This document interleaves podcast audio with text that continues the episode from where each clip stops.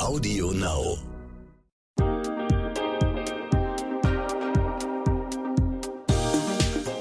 Hi und herzlich willkommen zu einer neuen Folge What the Finance.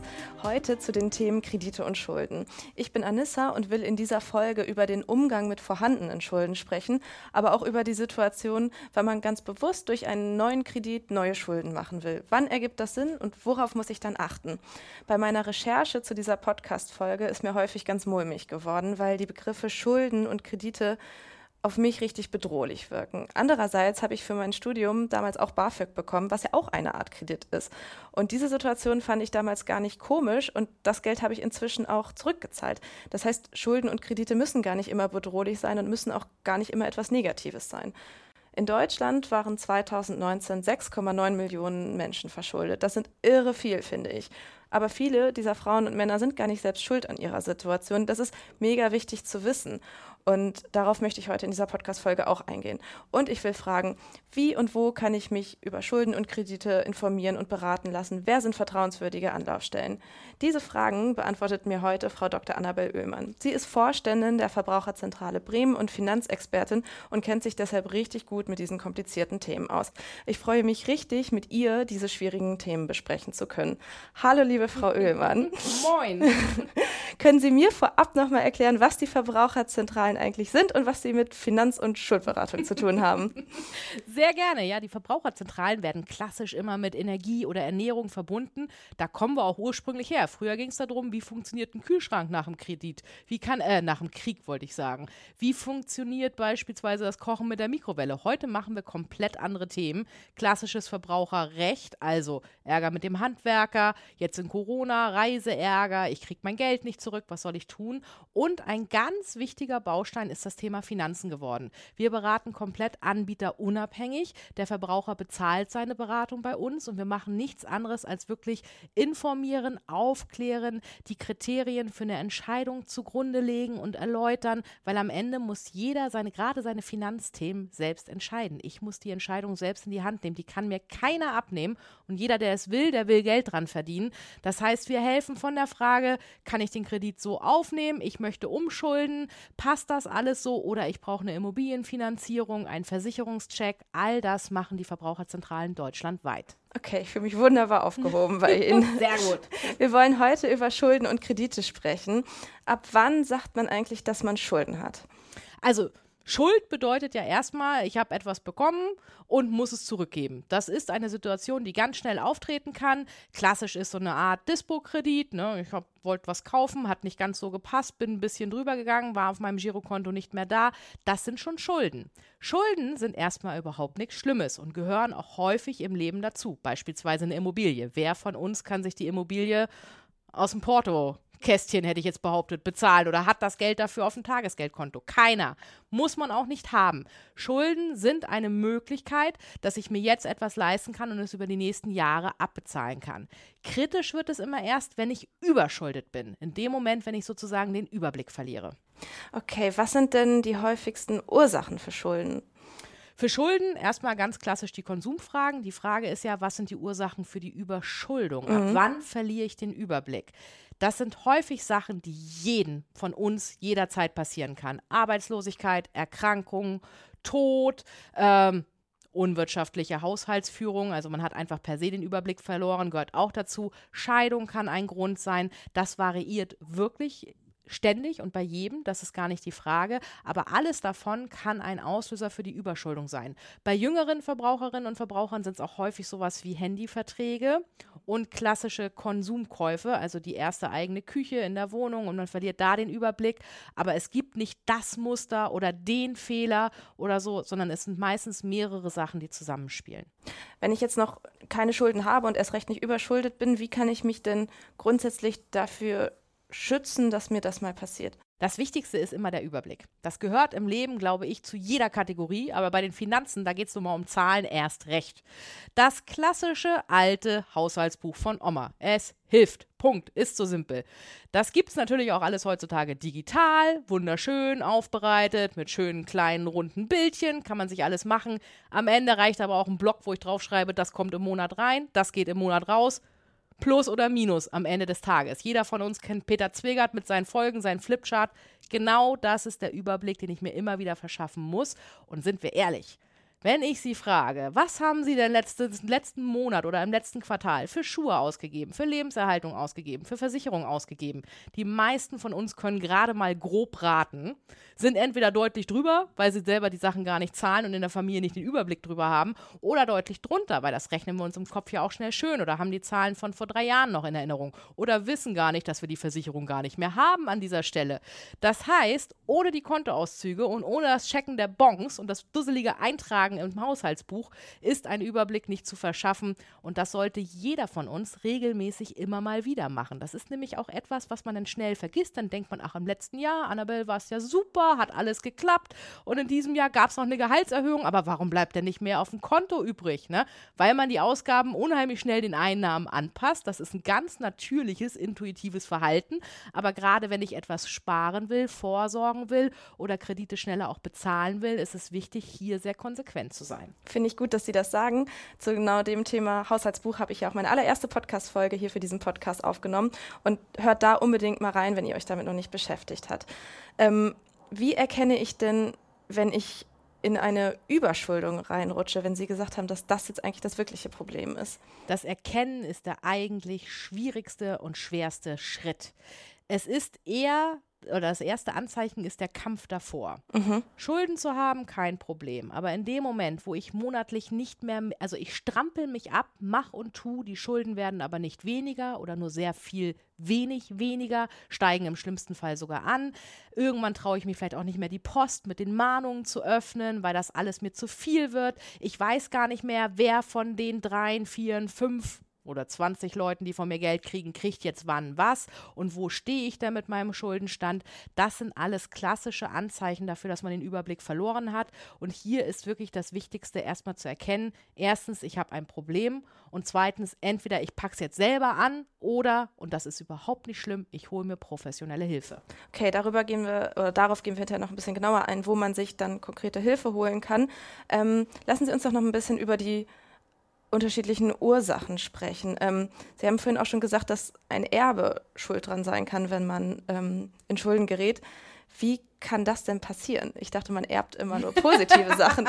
Schön wär's, ne? Alle haben ja von uns die, also manchmal Hoffnung, Vorstellung, vielleicht auch berechtigte Hoffnung. Irgendwann kommt da ein Batzen Geld, eine abbezahlte Immobilie so die Wunschvorstellung. Ja, es kann aber auch genau das Gegenteil kommen. Im besten Falle sind nur ein bisschen Schulden da und immer noch Kohle da, lohnt sich das Erbe immer noch. Aber ich kann auch wirklich eine Erbschaft haben, die faktisch eine Überschuldung ist. Und dann muss ich schnell reagieren und das Erbe ausschlagen, weil ansonsten muss ich auch wirklich mit meinem Vermögen, mit meinem Geld diese Schulden bezahlen. Da fragt kein Mensch, ja, hast du halt eine Million Schulden geerbt und 100.000 Euro Vermögen, dann musst du halt die 100.000 Euro Vermögen zahlen und dann ist alles gut. Nein, die anderen 900.000 Euro Euro müsste ich als Privatperson auch bezahlen. Und das können sich die wenigsten von uns leisten. Deswegen auch beim Erbe immer genau hingucken und prüfen, ob man das wirklich annehmen will. Moment mal. Dir geht das hier alles etwas zu schnell oder vielleicht auch nicht schnell genug, weil du dich schon ein bisschen auskennst in der Finanzwelt. Dann habe ich einen Tipp für dich. Die Brigitte Academy Masterclass Finanzen unser umfassendes, flexibles Online-Video-Coaching-Programm, mit dem du deine Finanzen rundum regelst und langfristig nachhaltig in deinen Vermögensaufbau startest. In acht Wochen vermitteln dir vier unabhängige Expertinnen, unter anderem in Videos, Live-Sessions und virtuellen Kleingruppentreffen, alles rund um die Themen wie private Altersvorsorge, ETFs und Fonds, Geld in der Partnerschaft und sogar Immobilien und Krypto. Mit der Brigitte Academy Masterclass Finanzen entwickelst du deine ganz persönliche Vermögensstrategie und setzt sie um. Denn wir von der Brigitte Academy finden, finanzielle Unabhängigkeit verändert dein Leben. Du willst wissen, wie genau? Auf brigitte.de slash masterclass minus Rabatt 100 und die 100 als Ziffer ausgeschrieben, findest du alle wichtigen Informationen zur Masterclass, Timings und Tickets. Übrigens, die ersten 50 Teilnehmerinnen erhalten einen Rabatt von 100 Euro. Und jetzt weiter mit dem Gespräch. Ein zweiter großer Faktor kann eine Scheidung sein. Ähm, worauf muss ich hier achten? Was sind die Fehler, die mir hier passieren können? Das Wichtigste ist immer, man muss von Anfang an den Blick auf die Finanzen haben. Egal, ob ich Männlein oder Weiblein bin, in einer Ehe heißt es, für die Finanzen sind beide verantwortlich. Jeder hat sein eigenes Geld. Im besten Falle hat man das klassische Drei-Konten-Modell. Ich habe mein Konto, wo meine Sachen drauf fließen. Mein Partner hat das Konto, wo seine Sachen drauf fließen. Man hat was Gemeinschaftliches, zum Beispiel für die Immobilie oder das Auto, wo man den Kredit abbezahlt. Aber ich darf nicht den Fehler machen, zu sagen, der regelt das schon alles. Ich gucke da mal nicht so genau hin, weil dann habe ich im Zweifel das Problem, dass ich vielleicht für Kredite mit unterschrieben habe und dass ich dann natürlich auch dafür hafte. Das heißt, hier wirklich erstens nicht leichtfertig unterschreiben, zweitens niemals die Finanzen aus der Hand geben. Die Finanzen sind alles. Und am Ende ist es ja auch eine Frage, kann ich mir die Scheidung überhaupt leisten oder kann ich es mir gar nicht leisten? Und das sollte ja kein Grund sein, warum man zusammenbleiben muss an der Stelle. Nee, auf gar keinen Fall. Ähm, Lassen Sie uns auf das Thema Kredite zu sprechen kommen. Und zwar erstmal vorweg. Das Wort Kredit und das Wort Darlehen habe ich jetzt in meiner Recherche häufig im gleichen Satz gelesen. Heißt das überhaupt das gleiche oder sind das unterschiedliche Bedeutungen? Also im normalen Sprachgebrauch wird es äh, wild durcheinander gemischt. Vom Grundsatz her kann man sich so vorstellen, alles sind Kredite. Kredite bedeutet erstmal nur, ich muss Geld zurückzahlen. Dann gibt es ja aber verschiedene Arten von Kredite. Es gibt sehr kurzfristige Kredite, zum Beispiel der Dispo-Kredit auf ein Konto, den ich sofort zurückzahlen muss, fällt klassisch unter den Begriff Kredit. Es gibt aber auch Darlehen, die ganz lange laufen und eine sehr hohe Schuld meistens beinhalten, klassisch Immobiliendarlehen. Da wird typisch der Begriff Darlehen verwendet. Aber sind wir ehrlich, das ist alles nicht im Duden festgeschrieben und wird auch in der Realität wild durcheinander geworfen. Okay, alles klar. Ähm, jeder Kredit oder Darlehen ähm, birgt ja wirklich ein wirtschaftliches Risiko. Darüber muss ich mir im Klaren sein. Wenn es aber nicht anders geht und ich einen Kredit aufnehmen muss, was sollte ich vorher bedacht haben? Welche Fragen muss ich mir vorher beantwortet haben? Also die erste Frage ist wirklich, genau wie Sie schon gesagt haben, brauche ich den wirklich? Für einen Urlaub brauche ich keinen Kredit. Wenn ich dafür einen Kredit brauche, kann ich mir den Urlaub nicht leisten. Punkt, Ausrufezeichen, keine weitere Diskussion. Wenn es aber zum Beispiel um so etwas geht wie, ich brauche ein neues Fahrrad, weil mit dem Fahrrad fahre ich zur Arbeit, das Fahrrad kostet aber ein bisschen mehr, dann kann es durchaus sinnvoll sein, dass ich sage, dieses Fahrrad zahle ich im nächsten Jahr ab. Also es geht auch nicht um die Höhe, die richtig oder falsch ist. Es gibt Gründe, gute Gründe, wofür ich einen Kredit brauche und schlechte Gründe. Wenn ich mich dann entschieden habe, ich brauche einen Kredit, muss ich auf jeden Fall meine finanzielle Situation richtig einschätzen, weil ich muss ja auch überlegen, wenn ich einen Kredit aufnehme, heißt es, jemand möchte dieses Geld irgendwann auch wieder haben. Und das bedeutet, ich muss es mir auch leisten können, es zurückzuzahlen. Das heißt, hier wieder der Tipp, Haushaltsbuch einmal gegenüberstellen. Wie viel Rate kann ich mir denn wirklich im Monat leisten? Wenn ich mich hier sozusagen ja, übervorteile, stehe ich nachher schlecht da, kann es nicht bezahlen oder muss auf andere für mich wichtige Sachen verzichten, was ich gar nicht machen wollte im Vorhinein. Dann ist natürlich bei Krediten immer wichtig, ich kriege nur Kohle, wenn ich kreditwürdig bin. Kreditwürdig heißt, ja, wir wissen, Scoring-Check, Schufa-Check, die Ölmann zahlt ihren Kredit brav wieder zurück.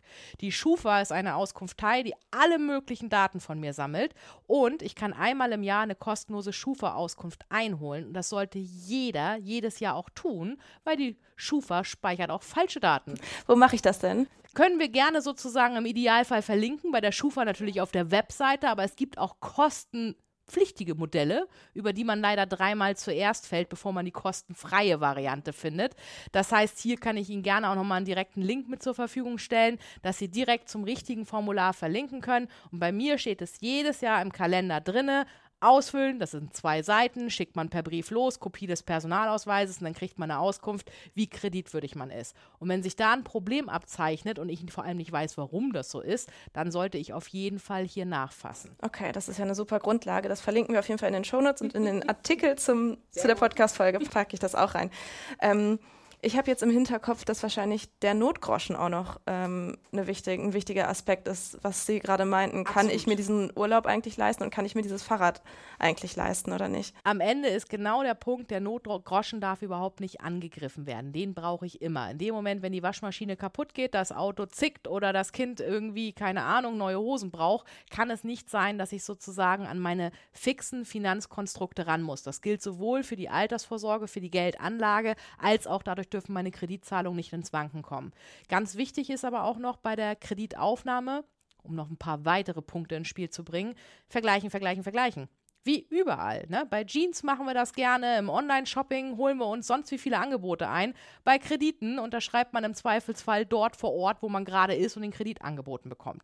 Das ist natürlich, wenn man ehrlich ist, auch suboptimal. Das heißt, mehrere Angebote einholen ist hier immer, immer, immer wichtig. Unterschreiben Sie niemals blanko einen Kreditvertrag. Der sollte komplett ausgefüllt sein, ansonsten kann da nachher sonst was drin stehen. Was heißt ausgefüllt, komplett ausgefüllt?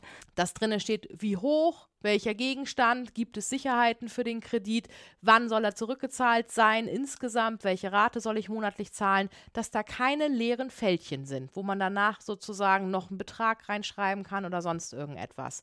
Der andere, von dem man den Kredit bekommt, da noch was nachträglich reinschreiben Beispielsweise, okay. ja. Mhm. Oder der Ehepartner, der doch noch ein bisschen mehr Geld haben wollte und sagt, unterschreib schon mal, mach dir keine Gedanken, ich kümmere mich darum und dann waren es nicht 5000 Euro, sondern vielleicht 50.000 Euro. Okay. Und bei Krediten auch beliebtes Geschäft, das drumherum Gedöns verkauft wird. Von der Restschuldversicherung über sonstige Zusatzversicherungen, viel, was man im Zweifel auch nicht wirklich braucht an der Stelle, da auch immer drauf achten. Das ist ganz, ganz, ganz wichtig, weil wird gerne gemacht. Und bei Krediten gilt ähm, das Widerrufsrecht. Ich kann einen Kredit 14 Tage widerrufen, wenn ich merke, nach dreimal drüber schlafen war vielleicht doch eine nicht ganz so glückliche Entscheidung, dann kann ich hier auch wirklich innerhalb von zwei Wochen nach Aushändigung der Widerrufsbelehrung widerrufen. Okay, das finde ich total wichtig. Wo bekomme ich denn einen Kredit? Muss ich immer zur Bank gehen oder gibt es noch andere Anbieter? Also, es gibt reichlich das Wichtigste ist erstmal, ich renne nicht nur zu einem, ich renne zu mehreren. Ich hole mehrere Angebote ein und vergleiche die. Gut in Frage kommt natürlich immer die eigene Hausbank, die Sparkasse, die ich vor Ort habe und kenne. Wichtig und finde ich sowieso, kann man immer machen, online online auch noch Angebote einholen. Hilft mir auch in der Verhandlung mit meiner eigenen Hausbank. Auch da kann ich sagen, aber online kriege ich den für den Preis. Warum könnt ihr das denn nicht? Und dann geht vielleicht doch noch ein bisschen was im Preis. Also wirklich vergleichen und ein gutes Gefühl dafür kriegen, welcher Zinssatz passt grundsätzlich. Die Zinssätze variieren, das ist völlig normal, ändern sich auch über die Zeiten. Im Moment sind wir in einer sehr niedrigen Zinsphase. Das heißt, die Darlehen sind auch oder auch Kredite sind relativ günstig an der Stelle. Aber auch da ist die Bandbreite riesig. Das heißt, wirklich vergleichen. Okay, wunderbar. Und woran erkenne ich, dass ich auch gerade online bei einem seriösen Anbieter gelandet bin? Ähm, ja, das ist immer schwer zu sagen. Leichter zu erkennen ist, was unseriös ist. Ich würde so rum aufziehen. Unseriös ist ähm, sofort ohne Prüfung, schufafreier Kredit. Ihre Hausbank hat Ihnen keinen Kredit gegeben. Wir helfen Ihnen gerne weiter. Das sind alles klassische Anzeichen für da will jemand für irgendetwas erstmal Geld haben. Im Zweifel wird wahrscheinlich danach gar nicht viel passieren, außer das Geld ist weg an der Stelle. Also eine Art Vermittlungsgebühr oder irgendwie so etwas.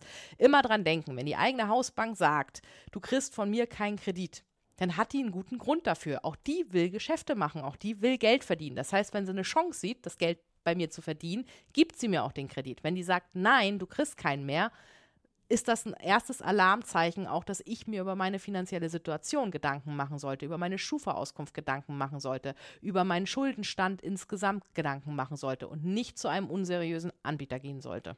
Mm, okay. Ähm, jetzt sind schon ganz viele Begriffe gefallen, die mir nur so semi was sagen. Vielleicht können Sie mir mal ein bisschen erklären, was ähm, ja, was das eigentlich alles bedeutet, was sowas wie Pfändung, Mahnung, Inkasso, Dispo, was, was verbirgt sich hinter diesen Begriffen? Okay, ähm, fangen wir da an. Eine Forderung. Eine Forderung bedeutet, jemand kriegt etwas von mir. Das ist der klassische Anfang. Ein Kredit ist ja auch nichts anderes als eine Forderung. Diese Forderung wird fällig. Eine fällige Forderung wird über das Inkasso eingezogen. Inkasso gibt es richtig Unternehmen, die machen das für andere, kann aber das Unternehmen auch selber machen. Also wenn ich bei meinem Zahnarzt war, habe da meine Zahnreinigung gemacht und der schreibt mir eine Rechnung, dann wird die Rechnung irgendwann fällig und dann ist es klassisch Inkasso. Eine Mahnung kriege ich, wenn ich diese Forderung dann nicht bezahlt habe. Dann kommt böse, böse. Wir warten sozusagen auf den Eingang, meistens mit mit dem freundlichen Hinweis, wenn das Geld schon eingegangen ist, ist das Schreiben nichtig, alles gut. Dann gibt es das sogenannte gerichtliche Mahnverfahren. Das ist schon eine Stufe härter. Da ist schon jemand irgendwo hingegangen und hat gesagt, so, hier, das steht mir zu, ich will mein Geld. Die ähm, Pfändung bedeutet, dass eigentlich ja eine staatliche Beschlagnahmung äh, erfolgt. Ich äh, weiß gar nicht mehr, was heutzutage klassisch gefändet wird, aber jetzt sowas Typisches: Die kriegen Geld von mir, kommen zu mir nach Hause und sagen, also der Fernseher ist mindestens noch das Geld wert den nehmen wir mit oder der kriegt so einen, so einen Kuckuck drauf. Kennt man noch von früher. Und eine Insolvenz bedeutet, ich kann im Prinzip, ja, ich bin zahlungsunfähig. Entweder droht die Zahlungsunfähigkeit oder ich bin schon zahlungsunfähig. Das ist sozusagen die letzte Stufe, da geht dann gar nichts mehr. Und dann muss in der Regel auch ein Insolvenzverfahren eingeleitet werden. Das sind erstmal so die klassischen Begriffe um die Kredite drumherum. Da haben wir aber weder das Wort Kredit noch die Kreditarten wirklich erläutert. Von denen gibt es auch noch mal eine ganze Menge. Alles klar, dann lassen Sie uns doch direkt mal auf, auf das Thema kommen. Aber gerne. Ähm, hauen Sie raus. Also, was gibt es? Die klassischen. Wir machen jetzt erstmal klassische Konsumentenkredite, um nicht zu kompliziert zu werden.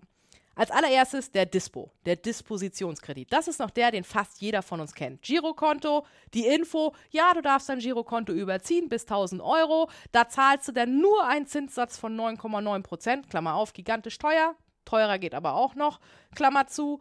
Das ist der klassische Dispositionskredit. Den kann ich sofort in Anspruch nehmen. Ich muss niemanden fragen. Die Bank stellt die mir zur Verfügung. Und wenn ich sage, oh, diese Schuhe müssen aber am 30. noch sein und am 1. kommt ja mein Geld, dann habe ich zwei Tage den Dispositionskredit in Anspruch genommen. Alles in Ordnung. Genau dafür ist er da. Dann gibt es noch die Stufe mehr, das nennt man eine geduldete Überziehung. Da habe ich den Dispo überschritten, die Bank sagt aber, ja, die Ölmann kennen wir, da kommt morgen das Geld, alles in Ordnung. Die geduldete Überziehung kostet doch mal deutlich mehr als der Dispositionskredit. Das nur als kleine Randnotiz. Für was würden Sie sagen, darf ich sowas nutzen? Also Sie meinen Eigentlich nicht. Mhm. Punkt. Ja. Würde ich ganz klar sagen. Eigentlich nicht. Da sollte ich mich ärgern. Wenn mir das mal irgendwann passiert, weil ich mich selbst verrechnet habe, habe den Dispo leicht überschritten, das, was ich dafür zahle, sollte mich ärgern, wenn ich es auf dem Kontoauszug sehe und das sollte die absolute Ausnahme bleiben. Dann kommen wir zu den typischen Krediten mit Laufzeiten. Das ist einmal auf jeden Fall der klassische Ratenkredit. Das bedeutet, ich nehme einen Kredit auf, zum Beispiel für ein Auto und sage, das will ich jetzt in zwei Jahren mit einer monatlichen Rate von nehmen ein einfaches Rechenbeispiel, 100 Euro zurückzahlen. Dann zahle ich jeden Monat meine 100 Euro Rate. In dieser Rate sind natürlich die Zinsen drin, die ich für den Kredit zahlen muss. Da drin ist aber natürlich auch ein gewisser Betrag, der auf den ursprünglich in Anspruch genommenen Kredit von vielleicht 2.000 oder 3.000 Euro abzahlt. Das ist der klassische Ratenkredit. Super, in der Regel fixer Zinssatz. Das heißt, ich habe es bis zum Ende durchkalkuliert. Ich habe eine fixe Rate. Ich komme also auch runter und habe nicht den Dispo vielleicht dauerhaft auf Anschlag. Das ist ja so das Gefährlichste in Richtung Überschuldung, was man machen kann. Es ist also sehr kalkulierbar, planbar und für typische Kaufentscheidungen wie eine Küche, ein Auto. Okay. Eher ungewöhnlich ist dann schon der Rahmenkredit. Der funktioniert eigentlich eher wie der Dispo. Das heißt, mir wird eine Rate zur Verfügung gestellt, die ich in Anspruch nehmen kann. Ähm, der wird aber automatisch auch getilgt und vom Zinssatz her ist er eher beim Ratenkredit also günstiger. Das war sehr viel. Rahmenkredit, ja. das müssen wir nochmal von vorne anfangen. Das habe ich nicht ganz verstanden. Okay, das ist ähnlich wie der Dispo. Das heißt, es ist nicht, ich sage, ich brauche 5000 Euro und derjenige gibt mir 5000 Euro und die zahle ich monatlich ab. Das ist der Ratenkredit. Der Rahmenkredit ist ähnlich wie der Dispo und meint, ich habe eine Linie. Ich kann bis 5000 Euro nehmen und muss es dann aber natürlich auch zurückzahlen. Er ist nur deutlich günstiger vom Zinssatz her als der Dispositionskredit und deswegen besser geeignet. Für denjenigen, der aber bei Finanzen eher nicht so den Überblick hat, ist der klassische Ratenkredit immer die bevorzugte Variante, weil ich weiß, jeden Monat muss ich meine 100 Euro für mein Auto zurückbezahlen und im Jahr keine Ahnung, April 2023 bin ich durch mit dem Thema und dann gehört das Auto endlich mir. Ganz vorsichtig sollte man sein bei diesen sogenannten 0% Finanzierungen. Wir Menschen reagieren immer auf die 0%. Ja. 0% Finanzierung klingt wie super duper günstig, jetzt zuschlagen, sonst hast du die Chance deines Lebens verpasst. Nee, in aller Regel wird das, was der Kredit kostet, vorher auf den Wertgegenstand sozusagen einfach draufgeschlagen. Also der Kühlschrank, den kriege ich nicht mehr für 800 Euro, sondern jetzt für 1000 Euro. Deswegen habe ich die 0% Finanzierung. Am Ende war die vielleicht sogar teuer. Und sind wir ehrlich, solche Gegenstände wie den Kühlschrank sollte ich mir eher so über meinen Notgroschen leisten können. Ansonsten bin ich per se nicht gut aufgestellt. Den Ratenkredit brauche ich eher für größere Sachen. Also Faustregel würde ich sagen, Dispo, Ausnahme, ab und zu und nicht dauerhaft auf Anschlag, völlig in Ordnung, sollte aber die Ausnahme bleiben. Und ansonsten ist es der klassische Ratenkredit bei Konsumentscheidungen. Okay, und sowieso einfach recherchieren, wenn mir eine 0% Finanzierung angeboten wird. Ich will gleich das, das, den Gegenstand bei anderen Anbietern suchen und erstmal gucken, was der wirklich kostet. Okay, alles klar, wunderbar. Ähm, worst case, ich habe einen Kredit aufgenommen, ich kann ihn nicht zurückzahlen, die Mahnungen und Schlimmeres flattern ins Haus was mache ich jetzt, wenn auch einfach wirklich die Panik vielleicht schon kommt. Also, das Wichtigste ist hier wirklich erstmal einen klaren Kopf zu bewahren. also die Panik ist nachvollziehbar, ist auch zu einem gewissen Grad angepasst, dann sind sie aber schon in der Reaktion. Viel schlimmer ist Kopf in den Sand. Das ist bei vielen die erste Reaktion. Also nicht sehen und nicht wahrnehmen wollen, was dort passiert. Also, das Wichtigste ist, einen Überblick verschaffen, alle bösen Briefe öffnen. Wenn man das selber nicht schafft, holt man sich die beste Freundin, den besten Freund im Zweifel mit nach Hause, ins Vertrauen, nimmt sich erstmal privat aus seinem Bekanntenkreis wirklich jemanden mit rein und sagt: So, schaffe ich nicht, hilf mir jetzt sortiere mir schon mal die ganzen Werbung, Scheiß, Schrott raus an der Stelle. Dann machen wir zusammen eine Aufstellung und gucken jetzt mal, wie sieht die Lage wirklich aus. Dann ist natürlich das Wichtigste auch immer nach Dringlichkeit ordnen. Also, dass man wirklich guckt, was hätte schon bezahlt werden sein müssen, was muss jetzt umgehend bezahlt werden, was ist in naher Zukunft fällig, dass man sich einen Überblick verschafft und auch über die Gläubiger einen Überblick verschafft. Und gestehen Sie sich hier wirklich ein, wenn Sie Hilfe brauchen. Das ist etwas, man muss mit Zahlen umgehen können, man muss mit Gläubigern reden können, man muss sich einen guten Überblick verschaffen können. Das heißt, das ist nicht mal eben und das kann auch nicht jeder. Und dass ich das nicht kann, ist nicht schlimm. Schlimm ist es nur, wenn ich dann weggucke, anstatt jemanden um Hilfe zu bitten. Alles klar. Wen bitte ich denn um Hilfe, wenn ich vielleicht auch nicht meine Freunde fragen kann oder möchte. Also wenn ich weiß, dass ich im Prinzip schon komplett überschuldet bin, würde ich mich direkt an eine Schuldnerberatung auch wirklich wenden an der Stelle. Oder wenn ich noch eine Stufe davor bin, zum Beispiel, ich habe eine androhende Energiesperre. Das ist so ein ganz typischer Punkt. Ne? Also mein Energieversorger droht mir, den Saft abzudrehen, weil ich meine Rechnung nicht bezahlt habe. Das kann ein Anzeichen für eine Überschuldung sein. Das sind typische Sachen. Gehen Sie erstmal zur Verbraucherzentrale. Die kann das Problem mit dem Energieanbieter sozusagen regeln und dort versuchen, eine Einigung hinzukriegen. Aber wir zum Beispiel in Bremen bieten auch immer eine Art Budgetberatung an, dass wir dann wirklich einmal sagen, so, Jetzt hol mal deine Kontoauszüge raus, die letzten drei Monate. Wir gucken mal rein. Wir machen genau die Haushaltsbuchaufstellung und schauen mal, wie sind deine Einnahmen und Ausgaben. Gibt es Möglichkeiten, irgendwo zu optimieren, damit du im besten Falle nicht in zwei, drei Monaten dasselbe Problem wieder hast. Oder wenn wir sehen, das Problem wird automatisch wieder kommen, weil halt die Überschuldungssituation schon wieder da ist, stellen auch wir den Kontakt zu den Schuldnerberatern her. Okay, finde ich super. Ähm, welche Rückzahlungen haben denn Priorität und manchmal kann man ja auch sowas wie einen Zahlungsaufschub bekommen. Wo macht das Sinn? Bei welchen welchen Zahlungen, bei mhm. welchen Kosten? Also das Wichtigste, ohne Überblick geht gar nichts. Da muss ich gucken, was ist wirklich zu welchem Zeitpunkt fällig. War es schon fällig? Ist es jetzt fällig oder ist es in Zukunft fällig? Danach muss man sortieren. Und es geht natürlich immer darum, die Sicherung der Existenz voranzustellen. Also so etwas wie Miete hat im Zweifel Vorrang vor dem Sportverein. Aber auch dem Sportverein, dem steht die Zahlung erstmal zu. Auch da muss ich überlegen, kann ich kündigen? Zu welchem Zeitpunkt kann ich kündigen? Das heißt, hier hängt sehr viel mehr dran. Natürlich, viele Anbieter reagieren kulant und und setzen im Zweifel auch mal aus. Aber die Frage ist, hilft mir das wirklich oder verschiebt es nur mein Problem in die nahe Zukunft und in drei Monaten stehe ich wieder da und kann weder die Zahlung aus dem Vormonat bezahlen noch die Zahlung, die dann ansteht. Dann wird das Problem nur größer. Und das sind so die typischen Situationen, woran man Überschuldung auch erkennt. Ich zerre die ganze Zeit an einer Tischdecke, der Tisch wird gefühlt immer größer, die Tischdecke von der Wahrnehmung her immer kleiner und ich kriege diesen Tisch nicht abgedeckt. Ich strampel, ich zerre, ich ziehe, ich versuche, ich zahle hier ein bisschen, ich zahle da ein bisschen, ich rede mit dem Gläubiger, ich versuche da was rauszuhandeln, dann habe ich vielleicht sogar irgendeine Schuld, irgendeinen Kredit abgetilgt, aber drei neue sind schon wieder da, weil ich die brauchte, um meine Lebenssituation überhaupt zu ermöglichen in dem Zusammenhang. Und das heißt nicht automatisch, dass ich über meine Verhältnisse lebe, sondern dass wirklich dieser Überblick an der Stelle verloren gegangen ist. Und das ist ein klassisches Anzeichen dafür, ich brauche Hilfe. Mhm. Ich habe ja ganz am Anfang gesagt, dass es auch Situationen gibt, in denen man wirklich nicht selber schuld dran ist, dass sich die eigene finanzielle Situation so verändert hat. Im Jahr 2020 kann das zum Beispiel auch die Corona-Krise gewesen sein, ja. weil ich meinen Job verloren habe, weil alles weggebrochen ist. Ähm, jetzt einmal speziell in dieser Situation, ähm, was mache ich jetzt?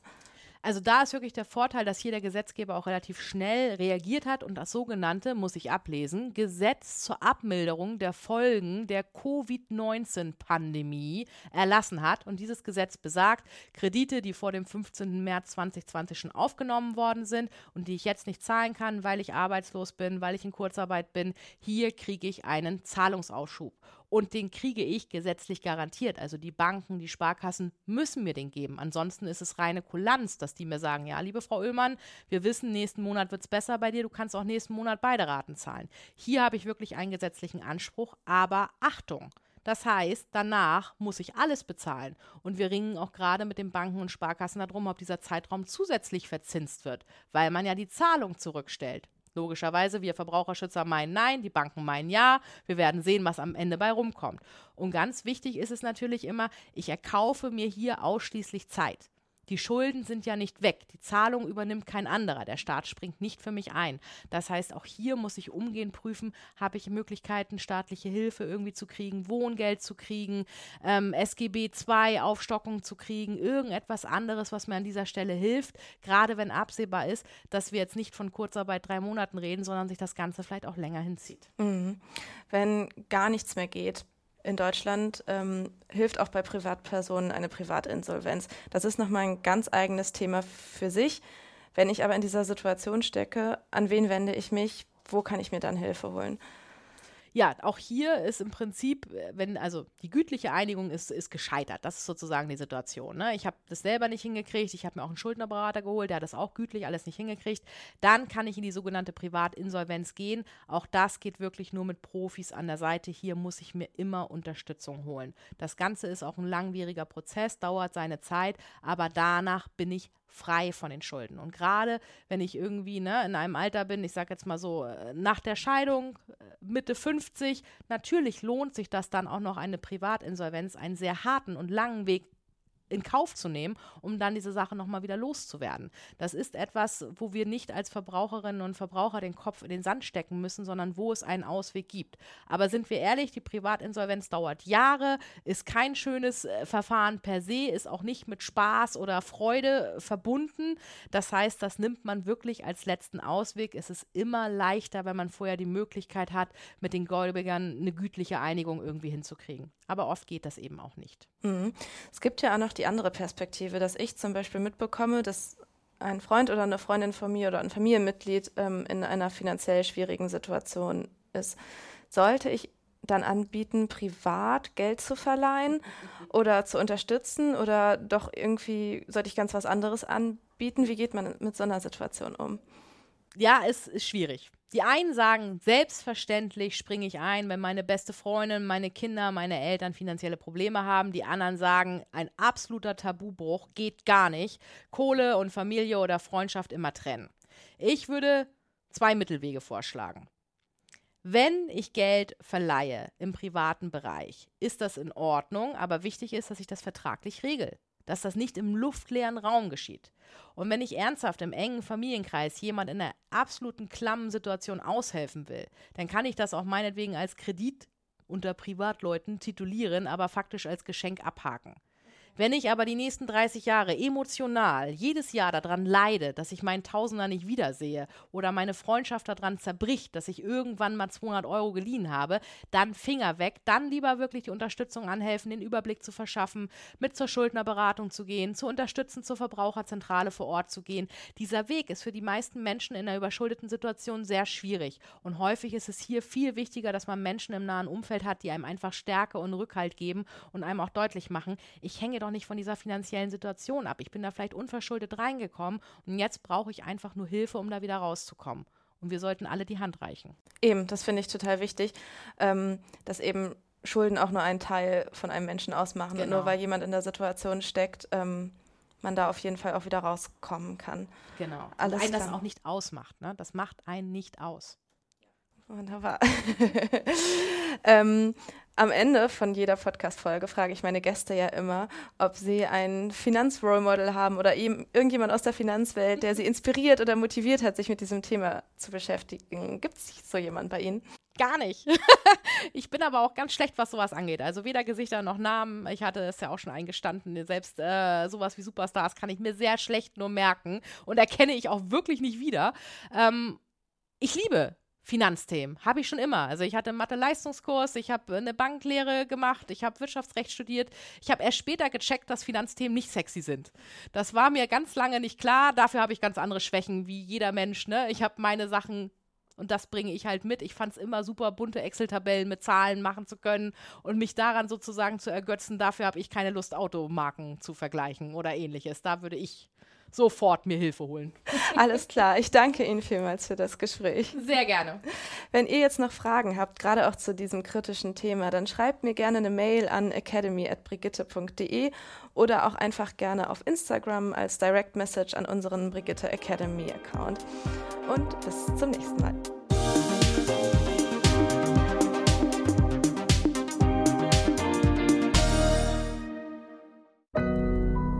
Audio Now.